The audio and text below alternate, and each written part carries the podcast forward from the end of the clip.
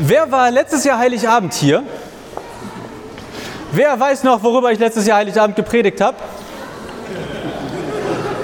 Ja gut, man fragt sich ja immer, muss man das neu schreiben oder macht man das einfach wieder? wer, wer war denn noch nie hier bei uns im Heiligabend-Gottesdienst? Wow, ja, willkommen. Also willkommen euch allen. Es hat sich bei mir in den letzten Jahren so ein bisschen eingebürgert, dass ich irgendwie Heiligabend auch ein bisschen aus meinem Leben plaudere. Äh, mir hört sonst keiner zu und jetzt sitzt ihr da und könnt nur teilweise weg. Vor zwei Jahren habe ich erzählt, dass äh, Trixie, meine damalige Freundin, und ich geheiratet haben, standesamtlich. Und letztes Jahr habe ich unter, unter anderem davon erzählt, dass wir leider eine Fehlgeburt hatten. Und dieses Jahr ähm, sind drei Dinge passiert, die so besonders, besonders für mich waren. Das erste ist, ähm, wir sind zu dritt, wir haben Hund seit Januar. Ja, James heißt der. Wer hat noch einen Hund? Ein Haustier? Wer hat noch ein Haustier? Habt ihr alle keine Haustiere?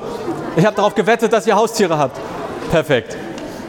Und dann ähm, haben wir im Sommer endlich kirchlich geheiratet und ich zeige euch zwei Symbolbilder, ähm, die.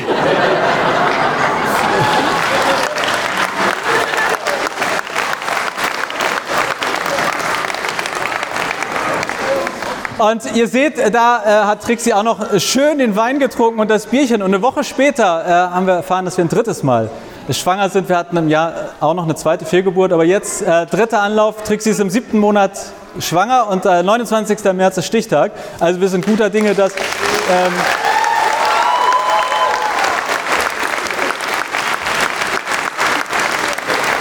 ja. Das ist die beste Art, äh, um das Problem der Kirche mit den Austrittszahlen in den Griff zu kriegen, einfach Kinder bekommen. Und diese drei Dinge, die haben äh, mich dieses Jahr sehr beschäftigt. Also Hund, Hochzeit und irgendwie anstehendes Kind und so viele Fragen, so viele Dinge zu entscheiden. Also äh, ich frage jetzt nicht, wer von euch geheiratet hat, aber ich vermute viele. Und man, was man da so alles entscheiden kann. Allein der Sitzplan, wer wo sitzt, hat uns, glaube ich, drei Lebensjahre gekostet. Und beim Hund dachte ich, naja gut, ne, ist ein Hund. Aha. Also all, hat sich jemand schon mal mit Hundekrankenversicherung beschäftigt? Ja, Wahnsinn. Also man kann wochenlang nichts anderes tun. Oder Futter. Man denkt ja, ein Hund, naja, der frisst halt irgendwas. Zehn Leute, zwölf Meinungen, was so ein Hund wie essen soll. Und drei Hundetrainer und vier Meinungen dazu. Und ein Kind, jetzt werden viele von euch lächeln und sagen, ach Jonas, ne, bekomm mal ein zweites und drittes Kind. Das ist ja Kinderwagensuche. Ich glaube es gibt mehr Kinderwagenmodelle, als es Kinder gibt. Das ist meine persönliche Meinung. Und Kitasuche, also wir gucken uns gerade jede Kita in der Umgebung an, jedes Krankenhaus in der Umgebung.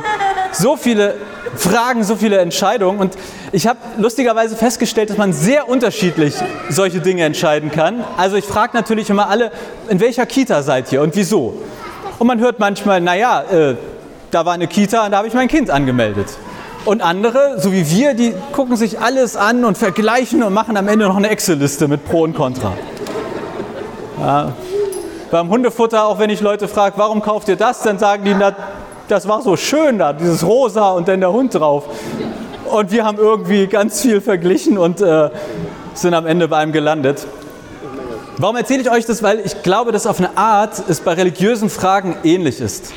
Bei der einfachen Frage, gibt es eigentlich Gott, also einfach in Anführungszeichen, oder der Frage, was ist eigentlich dran an dieser Weihnachtsgeschichte? Ist das eine schöne Geschichte von einem Kind in der Krippe oder stimmt das so ungefähr zumindest wirklich, was in dieser Weihnachtsgeschichte behauptet wird, nämlich dass Gott Mensch wird, dass es nicht nur einen Gott gibt, sondern dass der auch so krasse Sehnsucht nach uns hat, dass der Mensch wird. Was ist da dran? Das kann man sehr unterschiedlich beantworten und manche beantworten das auch aus dem Bauch heraus. Also so wie vielleicht manche sich eine Kita auswählen und sagen, naja, das war eine Kita, die war nicht weit weg und ich habe mich dafür entschieden. So kann man sich auch bei religiösen Fragen äh, aus dem Bauch heraus entscheiden. Man kann es aber auch, so wie ich, manche Dinge völlig zerdenken und Listen anlegen, pro und contra, ob es jetzt Gott gibt oder nicht.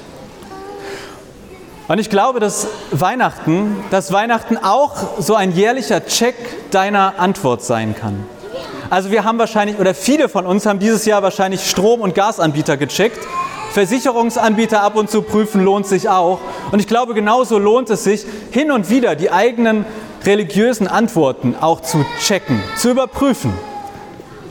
Also, warum habe ich eigentlich diese Meinung? Warum habe ich eigentlich entschieden, es gibt einen Gott oder es gibt keinen Gott?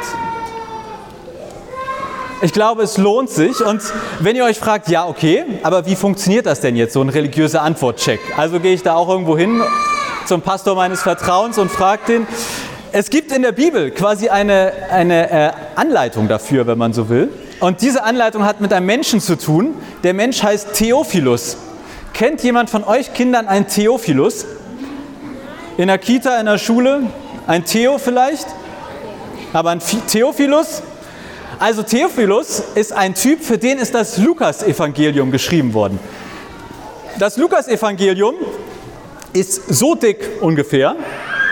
Das ist ein Buch aus dem Neuen Testament. Und dieses Buch ist für einen Menschen geschrieben worden, der Theophilus heißt. Und ich lese euch einmal vier Verse daraus vor. Äh, das sind die ersten vier Verse. Also so geht das Lukas-Evangelium los. Achtung, Zitat. Schon viele haben es versucht, die Ereignisse im Zusammenhang aufzuschreiben, die Gott unter uns geschehen ließ. Und zwar so, wie es uns von den Augenzeugen überliefert wurde. Die waren von Anfang an dabei und erhielten den Auftrag, das Wort zu verkünden. Auch ich bin all dem bis zu den Anfängen noch einmal sorgfältig nachgegangen. Dann habe ich mich dazu entschlossen, für dich, verehrter Theophilus, alles in der richtigen Reihenfolge aufzuschreiben. So kannst du dich davon überzeugen, wie zuverlässig die Lehre ist, in der du unterrichtet wurdest. Also, dieses Lukas-Evangelium, das hat, wir wissen nicht wer, das hat jemand aufgeschrieben für einen Typen, der Theophilus heißt, damit der einen Antwortcheck machen kann, damit der überprüfen kann, woran glaube ich da eigentlich? Warum glaube ich das? Und das Schöne ist, ich finde, der letzte Satz, das wurde nicht aufgeschrieben, um zu überzeugen, sondern um sich selbst zu überzeugen. Heißt, das hier ist sowas wie eine gute Grundlage, um sich ein eigenes Bild zu machen. Das hier ist nicht das, was dich überzeugen soll, sondern was dir helfen soll, eine eigene Überzeugung zu finden, eine eigene Antwort zu finden. Und heute ist ja Weihnachten. Heute gibt es äh, zwei Geschenke für euch Kinder, wenn ihr rausgeht. Ich hoffe, wir haben genug. Gibt es für euch eine kleine Süßigkeitenpackung. Ich hoffe, dass wir genug haben, sonst müsst ihr ein bisschen brüderlich und schwesterlich mit euren Geschwistern oder anderen teilen. Und für alle Erwachsenen, mindestens pro Haushalt, gibt es heute ein Lukas-Evangelium. Also wenn ihr nachher rausgeht, Kinder gehen damit raus, Haushalt geht damit raus. Und die Idee ist, dass ihr vielleicht, wenn ihr sagt, boah, meine Familie, das wird mir jetzt ein bisschen anstrengend, ich muss mal Lukas-Evangelium lesen gehen. Oder wenn ihr sagt, ich muss mal ganz in Ruhe verdauen und sitze ein bisschen länger auf dem Klo, Lukas-Evangelium rausholen. Für euren ganz persönlichen eigenen Check. Was ist eigentlich dran an dieser Weihnachtsgeschichte? Und nicht, was ich sage, sondern was ihr sozusagen beim Lesen für euch herausfindet. Das ist eure Antwort. Und wenn ihr das denn lest und wenn ihr äh, dabei Fragen habt und wenn ihr sagt, ich verstehe das nicht, dann ist das eine ganz ernst gemeinte Einladung.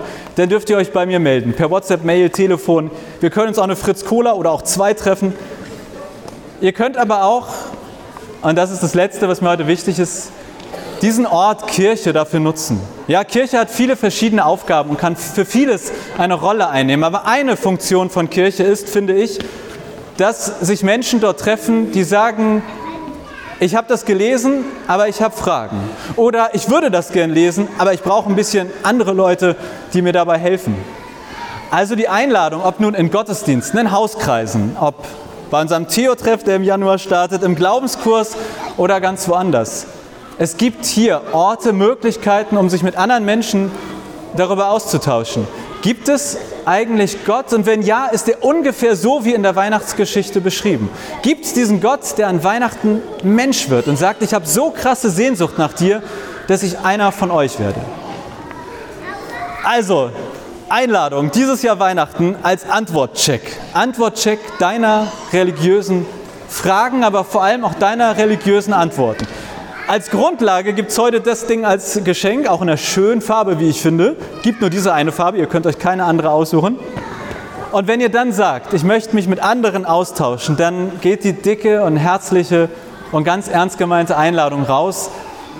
Kommt her, oh ihr Fragenden und Antwortgebenden, und lasst uns gemeinsam darüber ins Gespräch kommen. Gemeinsam Antworten suchen, vielleicht auch immer wieder verwerfen. von anderen hören, die ganz andere Antworten gegeben haben und es am Ende wie Theophilus zu machen und zu sagen, ich nutze das, um mir eine eigene Meinung zu bilden. Das ist mir heute wichtig, äh, euch mitzugeben. Nicht vergessen, nicht vergessen. Und jetzt wird wieder gesungen. Was singen wir? Weiß es jemand? Wer hat auf den Gottesdienstzettel geguckt? Fröhliche Weihnacht überall.